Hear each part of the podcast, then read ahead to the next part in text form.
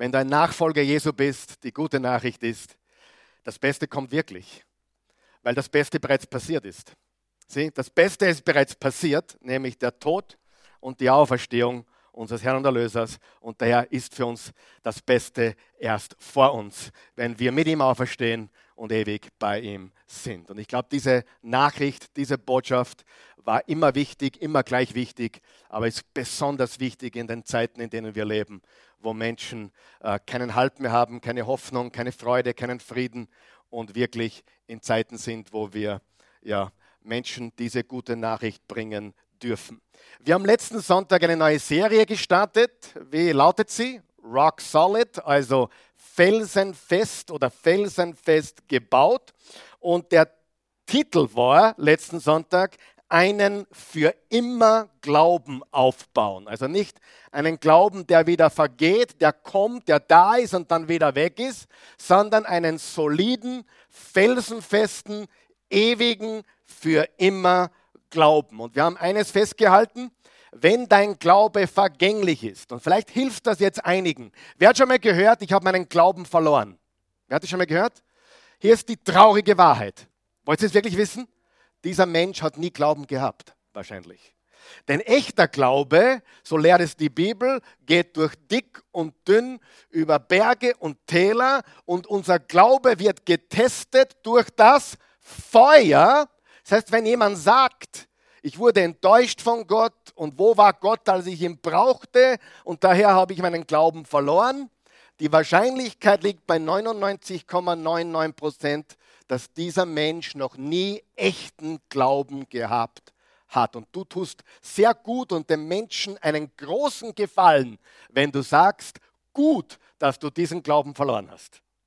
Jetzt kannst du dich auf die Suche nach echten Glauben machen. Versteht es jeder? Das ist ganz, ganz wichtig, was ich jetzt gesagt habe. Also für immer Glauben aufbauen. Und heute wollen wir reden, Gottes solider Plan für dein Leben. Und ich habe einen Verdacht und der klingt nicht positiv, aber ich bin ein positiver Mensch. Wer glaubt mir das immer noch, obwohl ich so rede, wie ich rede? Ja, ich bin echt positiv. Aber ich habe einen Verdacht und der klingt nicht positiv. Viele, die mir zuhören, auch hier, und ich bin einmal so kühn heute Morgen, viele, die zuschauen, viele, die hier sind, haben das Evangelium noch gar nicht verstanden. Ja? Frage, muss man das Evangelium komplett verstehen, damit man ewiges Leben hat? Wahrscheinlich nicht. Die Bibel sagt in Johannes 3, Vers 16, so sehr hat Gott die Welt geliebt, dass er einen einzigen Sohn gab, damit jeder, der an ihn glaubt, nicht verloren geht, sondern ein ewiges Leben hat. Aber ich sage dir, viele haben das Evangelium noch gar nicht verstanden. Wenn du heute ganz gut aufpasst, dann verstehst du vielleicht das Evangelium, das ganze Evangelium, das solide Evangelium, das wahre Evangelium, kein amerikanisches Evangelium, sondern das eine Evangelium, Amen, kein Fernsehevangelium, kein Schönwetter-Evangelium, sondern das eine Jesus Christus Evangelium. Wer will das verstehen? Das wirst du heute lernen. Pass ganz gut auf. Wir haben fünf Punkte, die werden wir in wenigen Minuten durchgehen miteinander. Ich möchte trotzdem noch mal kurz beten. Darf ich das? Beten wir. Ich darf, ja, danke.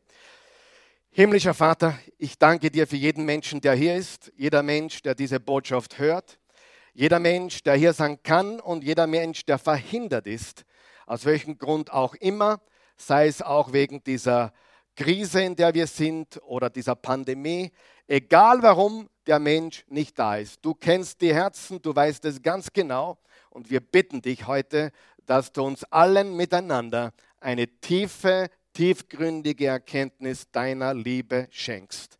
Lass die Menschen wissen, dass du ein liebender Vater bist und wie groß und tief und breit und hoch deine Liebe wirklich ist.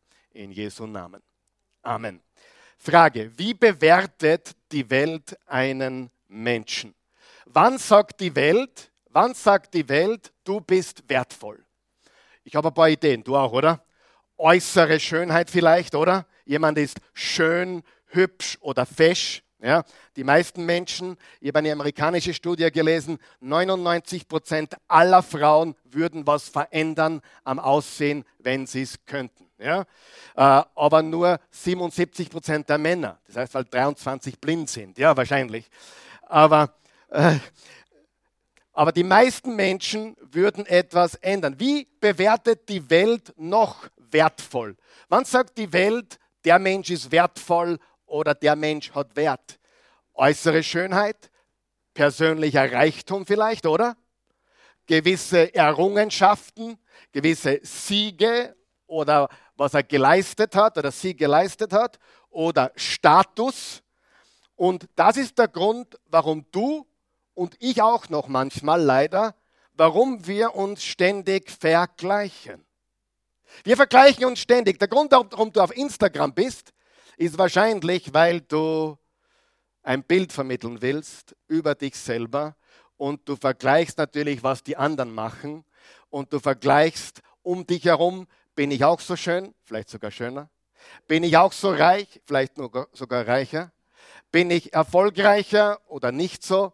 Wir vergleichen ständig. Und das ist eine Krankheit, mit der wir leben. Wenn du so möchtest, das ist ein großer Vergleichsvirus, den wir in der Welt haben.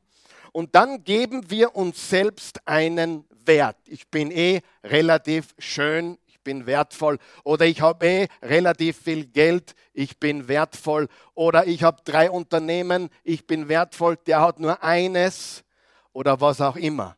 Ich habe 34 Tore geschossen, der andere nur 25. Ich bin wertvoller. Ich bin ein besserer Mensch. Das ständige Vergleichen. Die nächste Frage, wie bewertet Gott uns? Glaubst du, dass er einen anderen Standard hat zu bewerten als wir? Definitiv. Welchen Wert haben wir für ihn? Wie schätzt Gott uns, wenn er uns schätzt oder bewertet? Er sieht uns durch eine ganz andere Linse. Zum Aufwärmen, lass uns lesen 1. Korinther 27, 1, Vers 27 bis 31. Da steht, Gott hat das auserwählt, was in den Augen der Welt gering ist, um so diejenigen zu beschämen, die sich selbst für weise halten. Er hat das Schwache erwählt, um das Starke zu erniedrigen.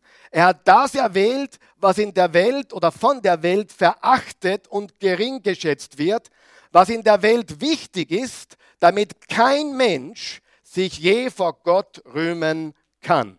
Gott allein hat es ermöglicht, dass ihr in Christus Jesus sein dürft. Den hat er zu unserer Weisheit gemacht. Durch ihn sind wir vor Gott gerecht gesprochen und unser Leben wird durch ihn geheiligt. Durch ihn sind wir erlöst. Wer stolz sein will, soll auf das stolz sein, was der Herr getan hat.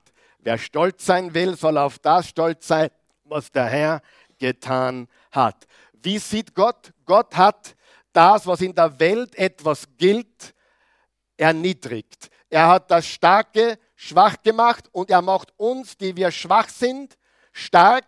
Er bemisst ganz anders. Also bitte, hör mir zu, du gläubiger Jesus-Nachfolger. Hör auf, dich ständig zu messen mit den Dingen dieser Welt. Hör auf, dich ständig zu messen mit den Dingen dieser Welt. Ich bin schneller, ich bin besser, er ist schneller, er ist besser, sie ist schöner oder größer oder was auch immer. Lass uns aufhören, uns gegenseitig zu vergleichen. Das ist nicht Gottes Maßstab. Es ist gewaltig. Ich habe das vorgestern auf der Post erlebt, wie Menschen bewertet sind. Mittlerweile muss man ja überall eine Nummer ziehen, ich habe mich immer geweigert dagegen, bis es nicht mehr anders ging. Ich habe dann einmal gefragt, bin ich jetzt eine Nummer oder darf ich noch beim Namen genannt werden? Und das habe ich zum Spaß gesagt natürlich. Auf jeden Fall war ich am, am Freitag war ich auf der Post und da waren fünf Leute von mir. Ich habe eine Nummer gezogen, Nummer 26. Und vor mir war ein Mann, um die 35 schätze ich, der off offensichtlich geistig etwas zurückgeblieben war. Und ich habe gemerkt, er hat keine Nummer gezogen. Und er war vor mir und äh, dann kam, dann wurde die Nummer 26 aufgerufen, Herr Pilsel persönlich. Und äh, der war vor mir ohne Nummer, hat aber nicht gecheckt, um was es geht, hat sich angestellt. Und der Mitarbeiter der Post hat, wollte ihn schon beseitigen, hat ihn nicht besonders gut behandelt, aufgrund seines Auftretens, seiner Behinderung. Und dann hat er mich gefragt, äh, ob er ihn dran nehmen darf. Sage ich selbstverständlich. Er ist keine Nummer. Und er war vor mir da. Aber du siehst, wie Menschen bewerten. Siehst du das? Nur weil der ein bisschen zurückgeblieben war und ich normal ausgeschaut habe, so normal ich halt ausschauen kann. Aber wir sehen, Gott sieht Menschen ganz anders. Aber was mich traurig macht, ich sehe auch manchmal bei mir, dass ich bewerte. Und du auch, oder? Wir bewerten nach Schönheit, nach Talenten, nach Geld, nach Erfolg, nach Siegen, nach Toren und so weiter. Und das ist nicht, was Gott tut. Sag einmal, Gott hat einen anderen Plan. Gott hat einen anderen Plan. Ich kann mich noch so gut erinnern, als wir in Oklahoma gewohnt haben. Da war eine Werbekampagne überall im ganzen Staat Oklahoma. Die Christi kann sich sicher erinnern. We buy ugly houses.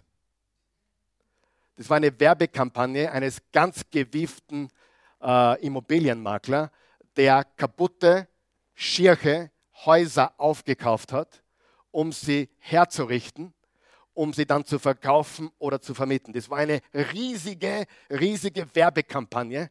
We buy ugly houses. Und der ist reich damit geworden. Mega reich und hat sogar einen Award gewonnen für die beste Werbekampagne. Wir kaufen schiere Häuser. Und genau das tut Gott durch Jesus. Er kauft schiere Hitten wie du und mich. Er hat uns erlöst aus dem Schlamm, aus dem Dreck. Und das wollen wir uns heute anschauen, okay? Sieh, wenn du nicht verstehst, wie miserabel deine Lage ist, kannst du das Evangelium nicht schätzen. Dieses ganze Happy Peppy hat mit dem Evangelium nichts zu tun, weißt du das? Sollten wir Freude haben, sollten wir Frieden haben, sollten wir, sollten wir gesegnet sein? Absolut. Aber wenn du nicht gebrochen bist und dir deiner Schuld, deinem Dilemma, deiner miserablen Umstände, deines Herzenszustand bewusst bist, kannst du das Evangelium gar nicht verstehen. Das Evangelium setzt voraus, dass du eines verstanden hast. What a wretched man I am. Amazing grace. How sweet the sound that saved a wretch. Einen fürchterlichen Menschen wie mich und wie dich. Amen.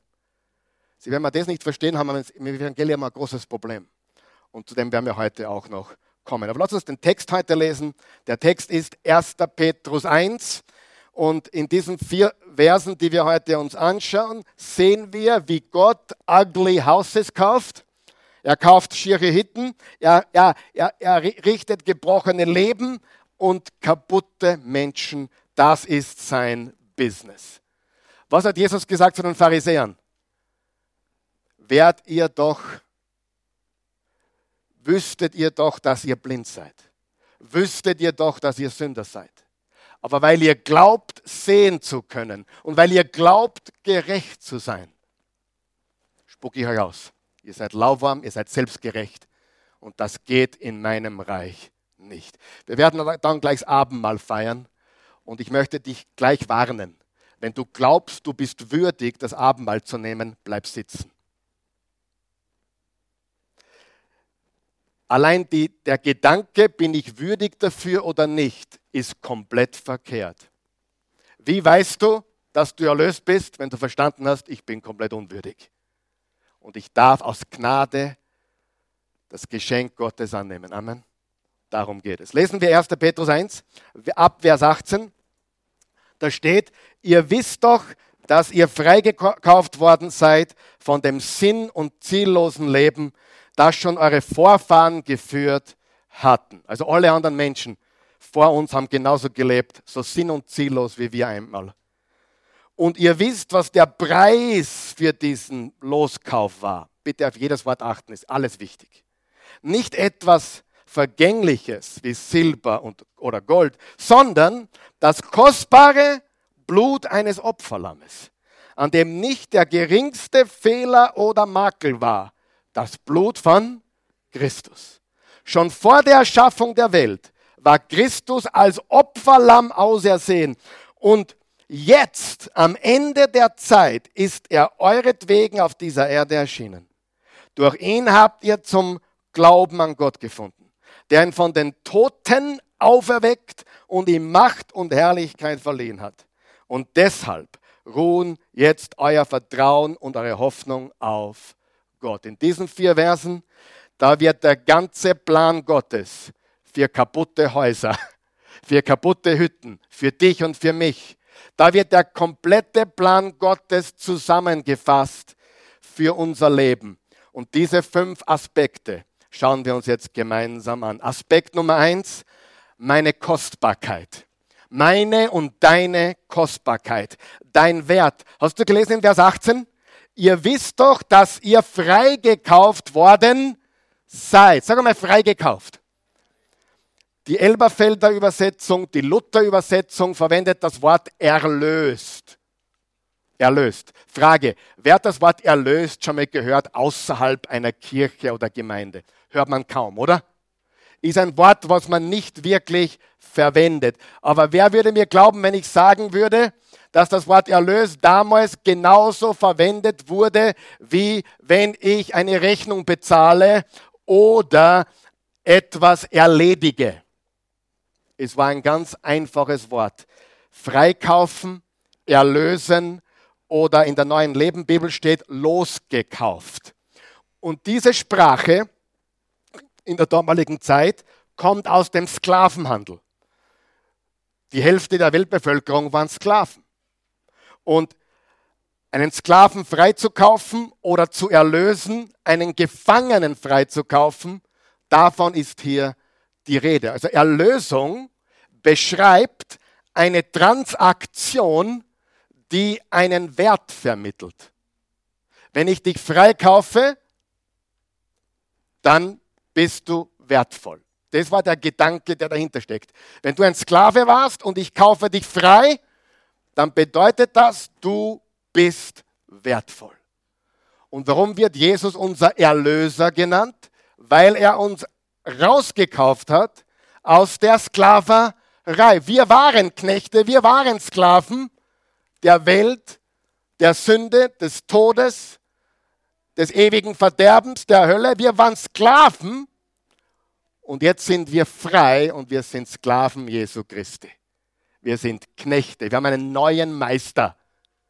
Du bist schon noch Sklave, aber du hast einen ganz anderen neuen Herrn. Und der Begriff Herr war auch was ganz anderes wie heute. Der Herr hat sich bezogen auf den Sklaven. Herren und Sklaven.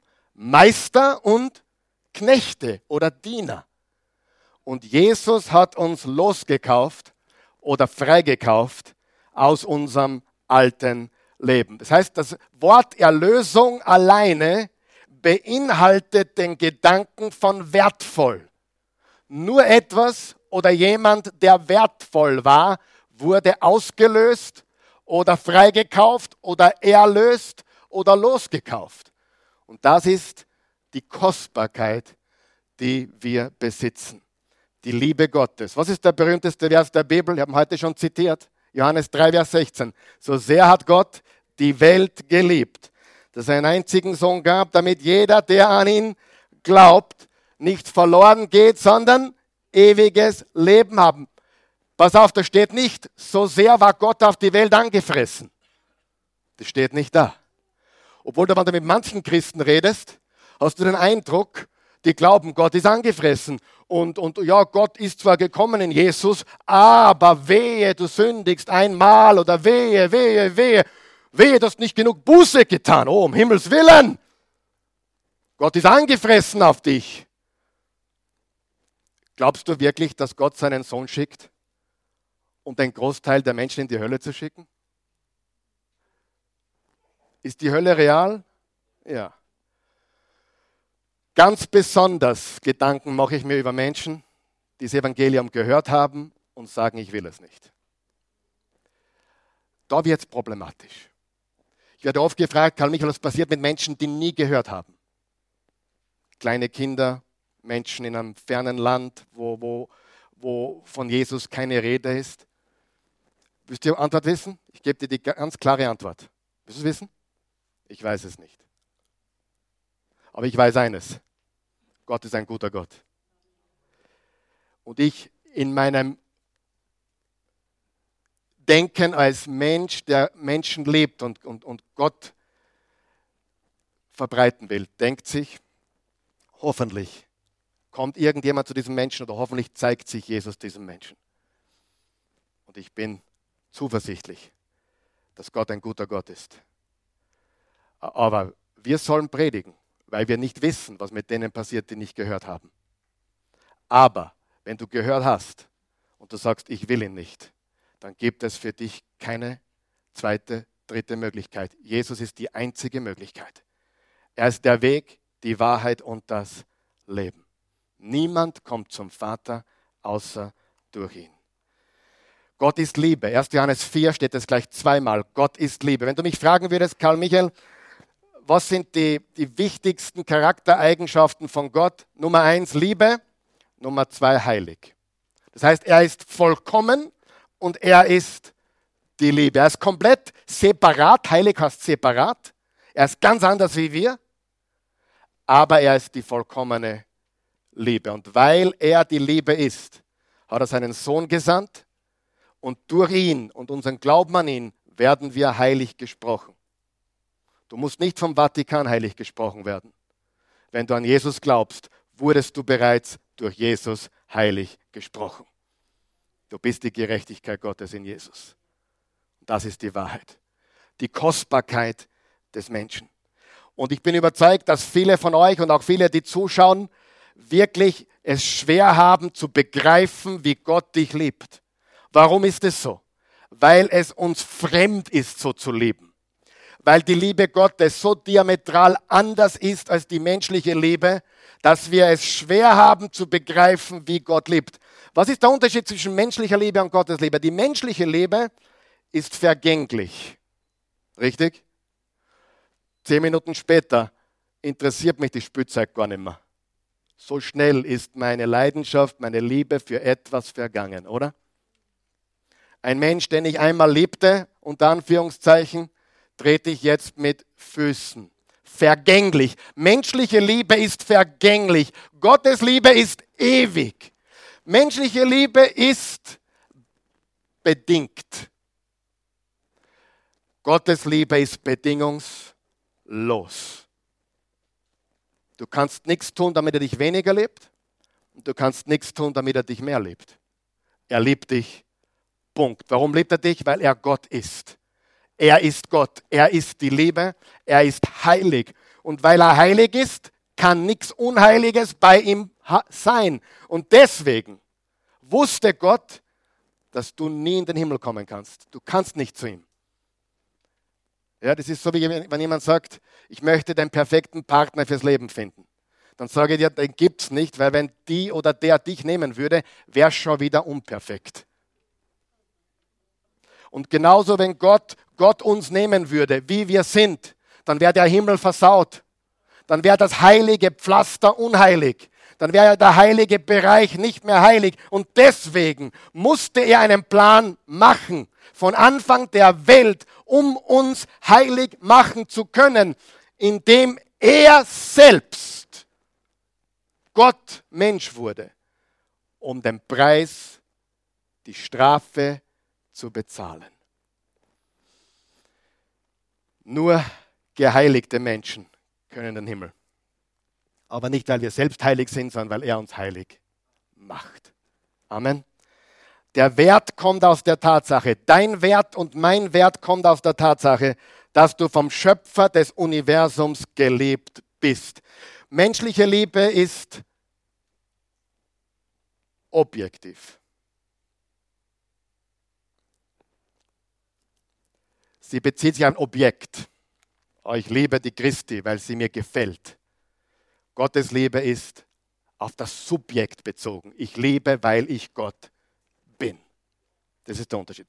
Erstens, deine Kostbarkeit. Zweitens, und jetzt wird es ein bisschen kompliziert, aber auch nicht, dein Dilemma. Und zwar steht auch in Vers 18, wir lesen das noch einmal, ihr wisst doch, dass ihr freigekauft worden seid von dem sinn- und ziellosen Leben. Was ist unser Dilemma? Unser Leben ist sinn- und ziellos. Leer. Du sagst, naja, ich, ich glaube nicht an Gott oder ich glaube an einen anderen Gott, aber ich habe schon Visionen und Ziele. Ja, aber leider das Falsche. Das falsche Ziel. Wir haben am Mittwoch gelernt, dass es nur ein Ziel gibt, dem es wert ist zu folgen. Das ist der Anfänger und Vollender unseres Glaubens, Jesus Christus selbst. Er, der uns gemacht hat. Er ist das Ziel, er ist die Ziellinie, er ist die Zielflagge, er ist unser Ziel. Wer kann sich noch erinnern an sein altes Leben vor Jesus? Wer weiß, es war sinnlos, zwecklos, visionslos, ohne wirklicher Power, ohne wirklicher Freude. Glücklich warst du vielleicht, aber Freude ist ganz was anderes. Dein Dilemma. Elvis Presley ist nur 42 geworden. Er hat ein Lied ge geschrieben, das heißt Heartbreak Hotel. Und in diesem Lied, I feel so lonely tonight. Kennst du das? I feel so lonely tonight. Und wie er gestorben ist in Las Vegas, hat er einen Brief geschrieben. Er ist wenige Tage vorher gestor äh, vor, bevor er gestorben ist, hat einen Brief geschrieben, hat, hat noch einen Pastor angerufen und hat noch seinen Frieden mit Jesus geschlossen. Das wissen wir. Das wissen wir hundertprozentig gewählt ist. Das ist dokumentiert, das, das ist Faktum. Er ist in der, in der Kirche, er als Gospelsänger hat angefangen in der Kirche. Und er hat geschrieben in seinem Brief, I feel so lonely sometimes. George Clooney, hast noch nie gehört wahrscheinlich, hat gesagt, ich bin einsam.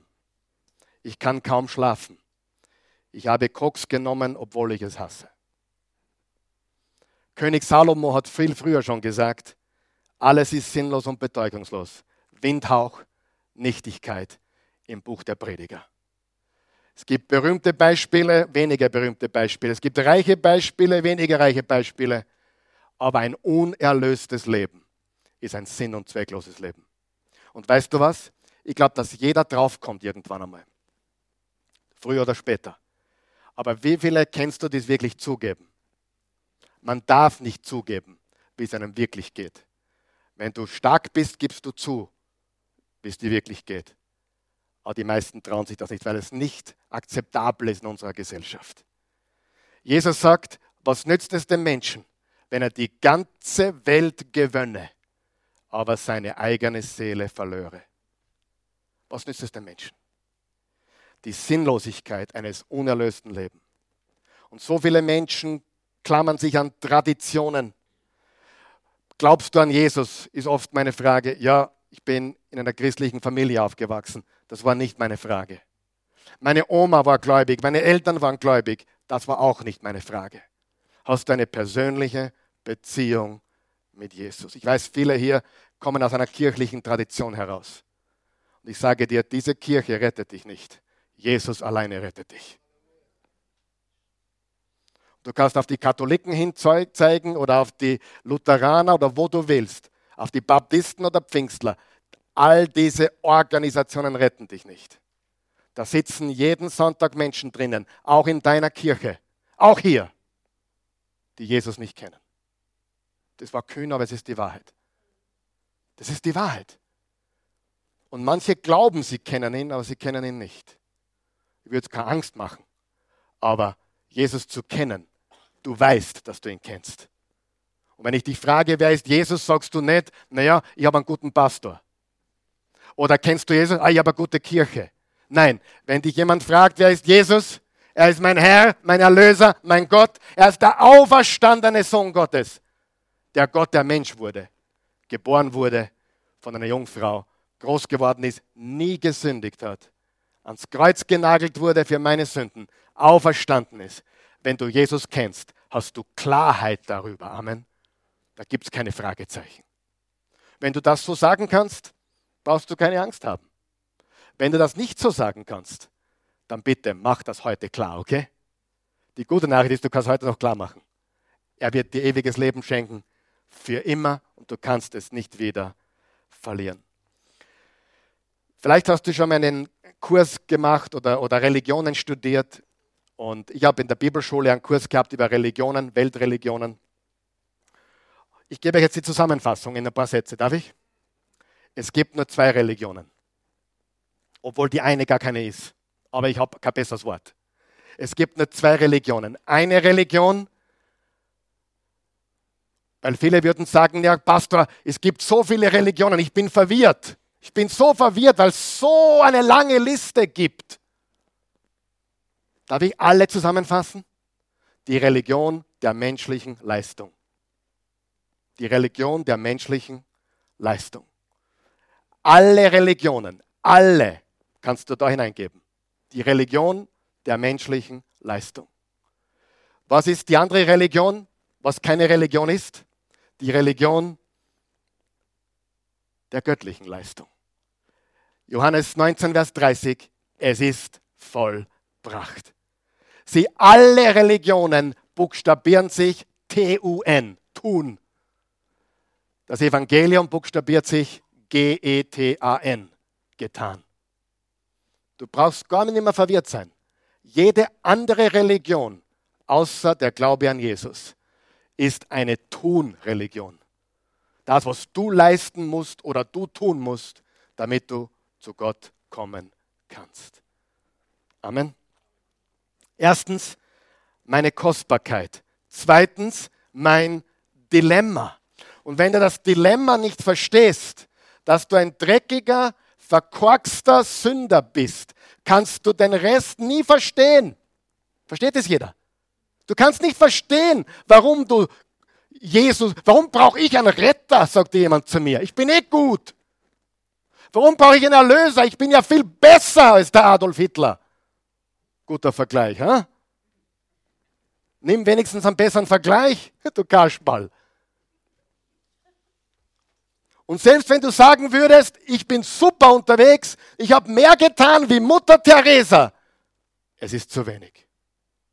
Gott ist perfekt. Und wir sitzen alle im gleichen Boot. Alle. Eine meiner Lieblingsillustrationen ist vom Pastor Bill Heibels, der einen Mann zu Jesus geführt hat, den manche von euch vielleicht kennen werden, Ken Blanchard, der One-Minute-Manager. Hat ihn zu Jesus geführt. Und Ken Blanchard war einer dieser Persönlichkeitsentwicklungstypen, make your life better, get better, mach dein Leben besser. Und mit dem so wie viele heute, warum brauche ich Jesus? Ich bin mein eigener Gott, ich bin der Pilot meines Lebens, ich schaffe mein Leben, I am the CEO of my own life, all dieser Quatsch. Und natürlich ein bisschen Wahrheit drinnen steckt, wie in jeder Lüge. Habt ihr schon gemerkt? Und dann hat Bill Gates ein weißes Blatt Papier genommen, hat oben eine Linie gezogen, hat hingeschrieben 100 Prozent. Und hat unten eine Linie gezogen und hat geschrieben 0 Prozent. Dann hat er ihn gefragt, wo würdest du Mutter Teresa hingeben, wenn 0 schlimm und scheußlich ist und 100 ist perfekt? Wo würdest du Mutter Teresa hingeben? Und er sagte, ja, 95 Prozent, 93 Prozent. Sagt er, okay, danke. Wo ist der Papst? Er hat gesagt, weiß ich nicht, gib ihm 80 Prozent. Wo bist du? Ja, gib mir 30, 40, gib mir 50 Prozent. Wo ist Hitler? Er sagt er minus 10. Sagt Bill Hybels, was haben all diese Menschen gemeinsam? Es fehlt was auf 100 Prozent. Freund, wenn du das nicht verstanden hast, dann hast du das Evangelium nicht verstanden. Es fehlt was auf 100 Prozent. Und wenn du heute zum Abendmahl kommst und dir denkst, Darf ich, weil ich gut bin, weil ich nie, habe ich genug Buße getan? Du hast es nicht verstanden. Beim Abendmahl geht es nicht, ob du würdig bist, sondern ob du bereit bist, dich zu Jesus zu wenden, umzukehren und seine Gnade zu empfangen. Darf ich mich taufen lassen? Wenn ich schon das höre, nicht böse sein. Einige sind ja der traditionelle Christen, Taufkurs und so. Ich habe nichts dagegen. Aber wenn ich, das, wenn ich die Apostelgeschichte lese, die haben sich Minuten oder Sekunden nach dem Glauben taufen lassen. Da war kein Taufkurs. Der Taufkurs ist eine, eine Erfindung deiner Kirche. Firmkurs. Wo, zeig mir das in der Bibel. Der Heilige Geist ist runtergekommen, boom! Taufkurs. Was musst du tun, um dich taufen zu lassen? An Jesus Christus zu glauben, es meinen und der Welt zeigen, ich gehöre zu Jesus. Wie lange muss darauf warten? Wenn wir mal Wasser finden, geschwind, machen wir es heute noch. Ja? Ansonsten müssen wir nur ein bisschen warten, weil das nicht so leicht ist wie damals. Die sind einfach zum nächsten Wasser gegangen und bumm, sie wurden getauft. Aber es gab kein Warten, kein Zögern, aber sie haben wirklich geglaubt und sie haben sich taufen lassen. Versteht ihr das? Seht ihr, wie viel Menschengemachtes in den Kirchen ist? Seht ihr, wie viel Menschengemachtes drinnen ist in allen Religionen und sogar christlichen Organisationen? Und Jesus hat uns zu einem Leben in der Freiheit gerufen und nicht zu einem Leben des Regelerfüllens. Nur er kann mich verändern. Nur er kann mich neu machen. Ich hoffe, ich habe jetzt niemanden beleidigt. Wenn ich jemanden beleidigt hat, tut es mir. Ich denke drüber nach, ob es mir leid tut. Was hast du gekostet? Hat es jemand geholfen? Was hast du gekostet? Schauen wir uns an, Vers 18. Bin ich schon beim Punkt 3? Ja, Punkt 3, der Preis, mein Preis. Jetzt hätte ich fast übersprungen. Mein Preis, meine Kostbarkeit, mein Dilemma und mein Preis. Was hast du gekostet? Schau mal, Vers 18 und 19. Und ihr wisst, was der Preis für diesen Loskauf war. Nicht etwas Vergängliches wie Silber oder Gold, sondern das kostbare Blut eines Opferlammes, an dem nicht der geringste Fehler oder Makel war. Das Blut von Christus. Sagen wir es gemeinsam. Das Blut von Christus. Jetzt passt gut auf. Jetzt gebe ich da einen kurzen Überblick über die Bibel. Bist du bereit? Seid ihr wach? Das Lamm, das Opferlamm ist seit Genesis 3, Genesis 3, Adam und Eva, Teil des Programms. Richtig? Zuerst haben sie sich gekleidet mit Feigenblätter. Was symbolisiert es? Meine Werke, ich kleide mich, ich mache mich schön. Und was hat Gott gesagt? Das geht gar nicht. Und dann hat er ein Lamm geschlachtet und hat sie gekleidet mit Fellen. Was wurde da geopfert? Ein Lamm. Übrigens das erste Mal, dass Tod passiert ist. Das erste, was je gestorben ist, war das Opferlamm, das Adam und Eva bedeckte. Und dann im nächsten Kapitel, Genesis 4, Abel brachte Gott ein besseres Opfer als kein. Er brachte ein Lamm. Komisch. Warum war er ein Schafhirte? Man hat damals noch gar keine Schafe gegessen. Man war damals noch Vegetarier. Was hat er gewusst? Das Einzige, was Gott zufriedenstellen kann, ist ein Leben.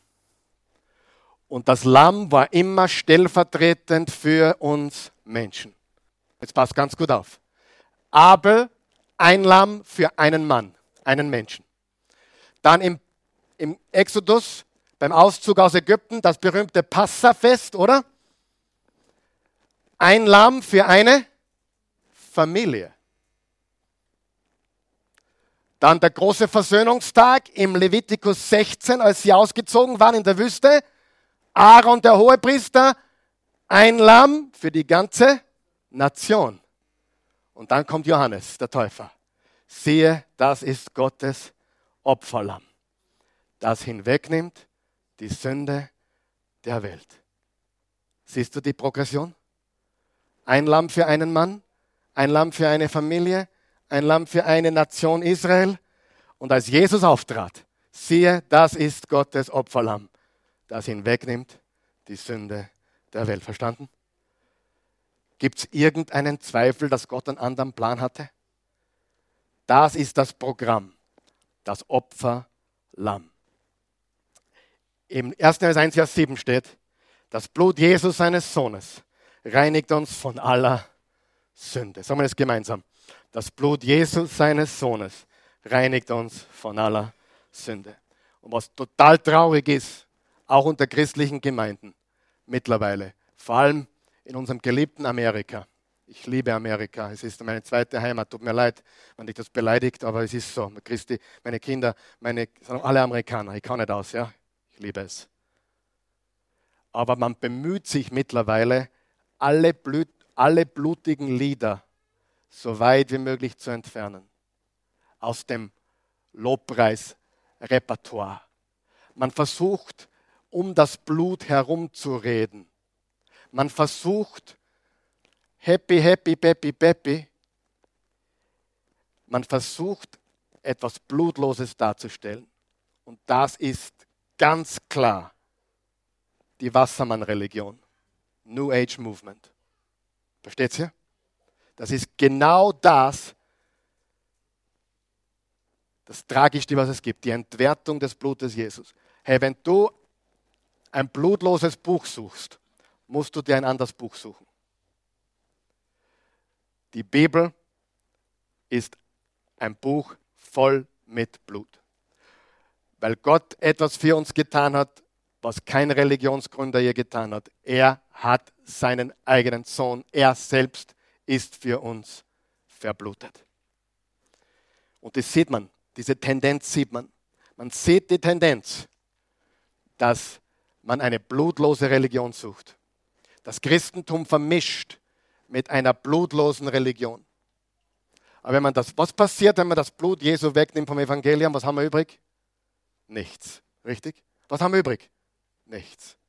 Wer ist dankbar für das Blut Jesu? Wer ist dankbar, dass er sein Blut für uns vergossen hat? Wer weiß, dass das anstößig klingen kann für Weltmenschen.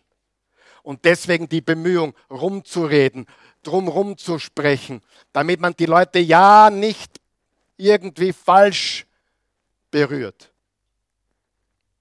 Aber ohne den Blut des Lammes haben wir keine Hoffnung. Das Blut Jesu ist das einzige Heilmittel gegen den schlimmsten Virus dieses Jahres, den Sündenvirus. Karl Michael, hast du Angst vor Corona? Na. Hast du Angst vor irgendwas? Bitte dreht mir nicht so nahe, ja? Richtig Angst habe ich nicht, aber von einem habe ich wirklich Angst, dass das Christentum versucht, das Blut Jesu irgendwie schön zu reden. Das Blut Jesu ist die Grundlage unseres Evangeliums. Das Blut Jesu gehört gepredigt. Es ist die einzige Lösung. Und ich meine wirklich Lösung. Ich habe gelesen, mit Zitronensaft kann man Rost entfernen. Stimmt es? Eine Lösung gegen Rost. Ja, mit einem Bleichmittel kann man Dinge auflösen. Aber es gibt kein Lösemittel gegen den Sündenvirus, außer das Blut Jesu. Das ist der Preis. Halleluja. Viertens. Erstens deine Kostbarkeit. Zweitens dein Dilemma. Drittens dein Preis. Viertens deine Vorherbestimmung. Schon vor Erschaffung der Welt war Christus als Opferlamm ausersehen.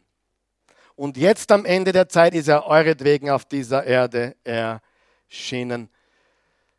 Du warst nie ein Nebengedanke. Er hat immer dich im Auge gehabt. Er ist erschienen, unseretwegen, deinetwegen. Du warst ein Vorausgedanke. Gott, dein Schöpfer und Erlöser, hat von Anfang an dich gedacht.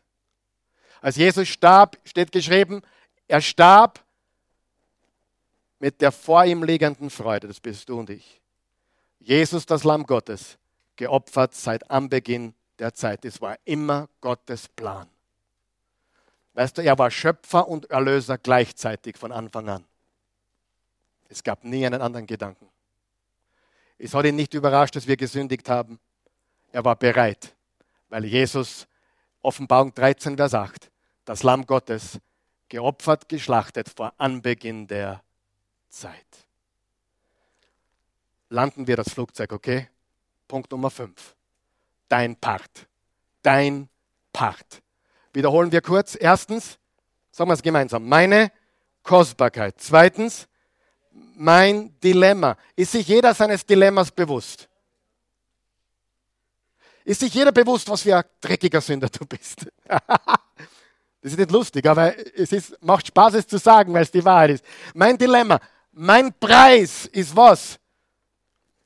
Der Kost, das kostbare Blut Jesu.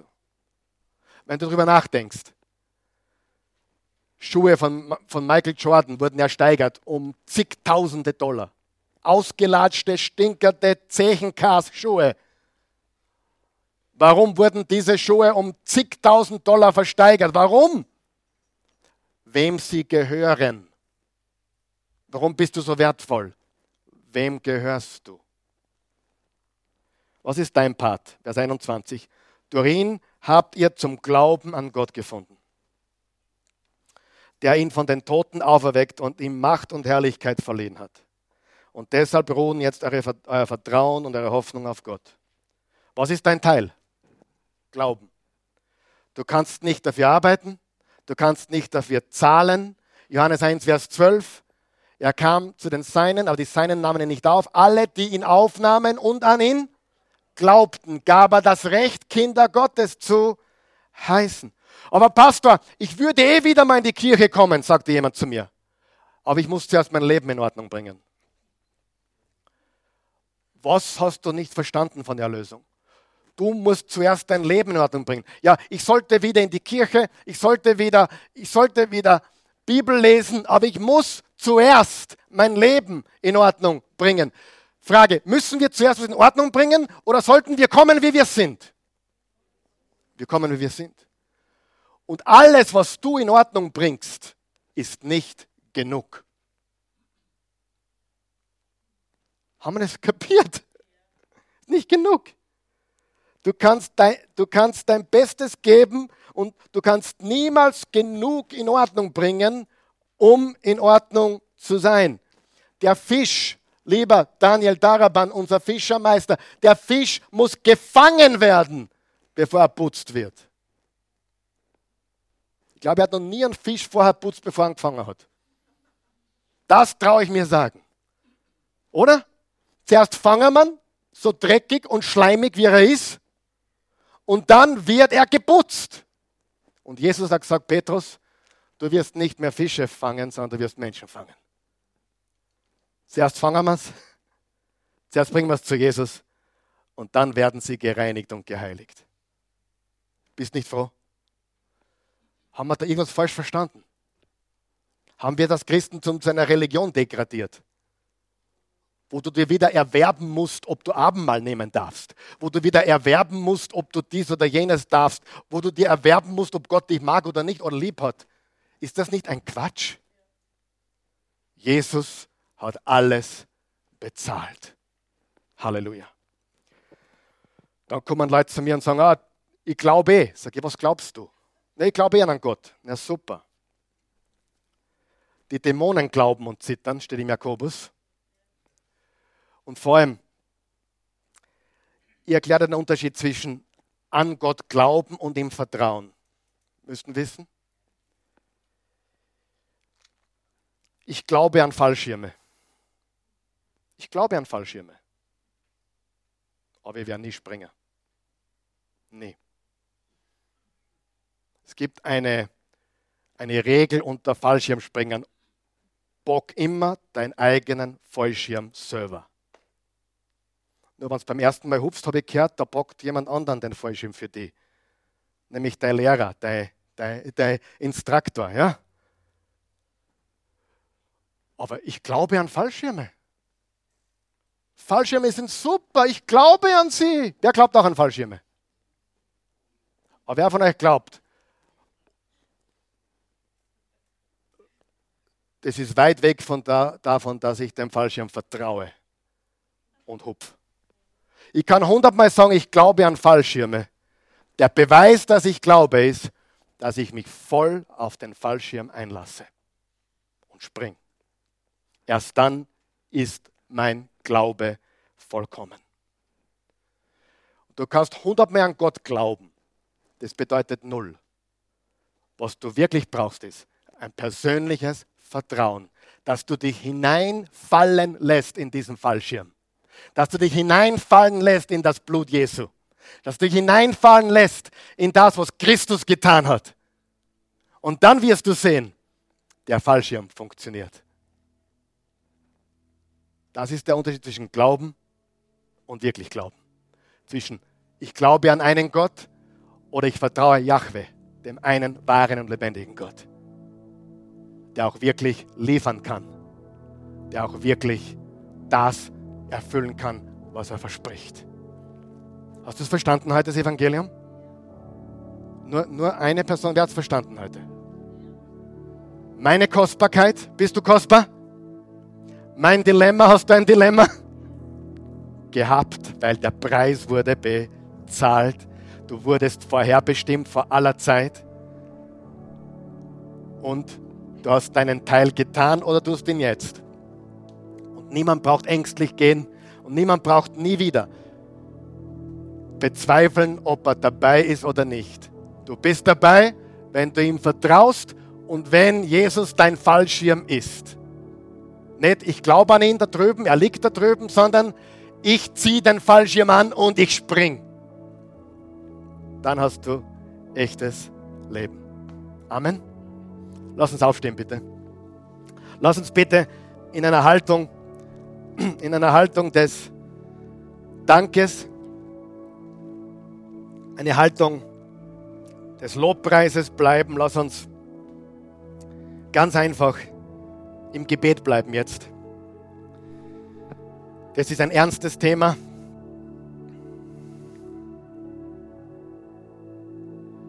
Ich möchte euch noch eine Geschichte erzählen, die mir spontan einfällt. Darf ich noch? Eine wahre Geschichte hat sich zugetragen vor vielen Jahren. Ein Güterzug und ein Personenzug waren auf dem Weg, gegenseitig zu kollidieren. Und der, wie heißen die, die die Weichen stellen, die, die zuständig sind für die Fahne und keine Ahnung und fürs Einweisen. Und auf jeden Fall hat er seine Flagge genommen und hat den Güterzug zum Stillstand bewegen wollen mit der Flagge. Und der Zug wurde tatsächlich langsamer er hat die Flagge gesehen. Der, der Lokführer der, des Güterzuges hat die Flagge gesehen. Und er ist langsamer geworden, aber er ist nicht stehen geblieben. Bis es tatsächlich zu einem Frontalzusammenstoß kam. Einige sind ums Leben gekommen. Nur der Lokführer des Güterzuges hat sich vorher noch hinausgeworfen ins Freie. Hat sich selbst noch das Leben gerettet. Dieser ganze Fall kam vor Gericht und vor Gericht wurde gefragt, wie kann das passieren? Die Flagge wurde geweht, du bist nicht stehen geblieben. Sagt er, ja, ich weiß, ich habe die Flagge gesehen. Nur die Flagge war gelb und nicht rot. Gelb bedeutet langsamer werden und rot hätte bedeutet stehen zu bleiben. Ich habe eine gelbe Fahne gesehen. Was heißt, langsamer. Und tatsächlich haben sie dann die Fahne herausgeholt als Beweisstück. Das war eine rote Fahne, die durch die Sonne, durch die Sonne so gebleicht wurde, dass sie gelb ausschaute.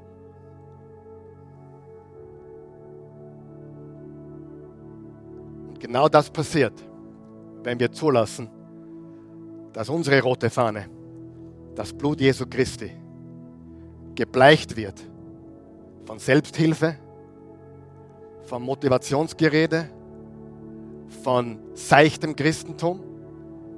Seichtes Christentum rettet niemanden. Nur das blutrote, nur der blutrote Jesus, das blutrote Evangelium rettet Menschen. Das ist unsere Botschaft. Amen. So, und wenn du hier bist oder zu Hause bist, du sagst, okay, ich habe heute das Evangelium verstanden. Vielleicht hast du es vorher schon verstanden, aber du hast heute wirklich verstanden, worum es geht. Du bist so kostbar in Gottes Augen. Du hast ein riesengroßes Problem. Du bist ein Sünder. Du hast ein gewaltiges Dilemma.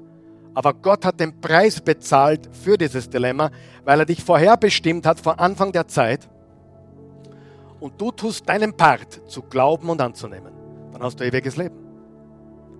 Du sagst, wer weiß, ob ich berufen bin dazu. Du hörst die Botschaft und darfst Ja sagen, also bist du berufen dazu. Klar? Ganz einfach. Du darfst. Wenn du möchtest, wir helfen dir. Zu Hause vor allem, wir helfen dir hier vor Ort, wir beten gemeinsam laut.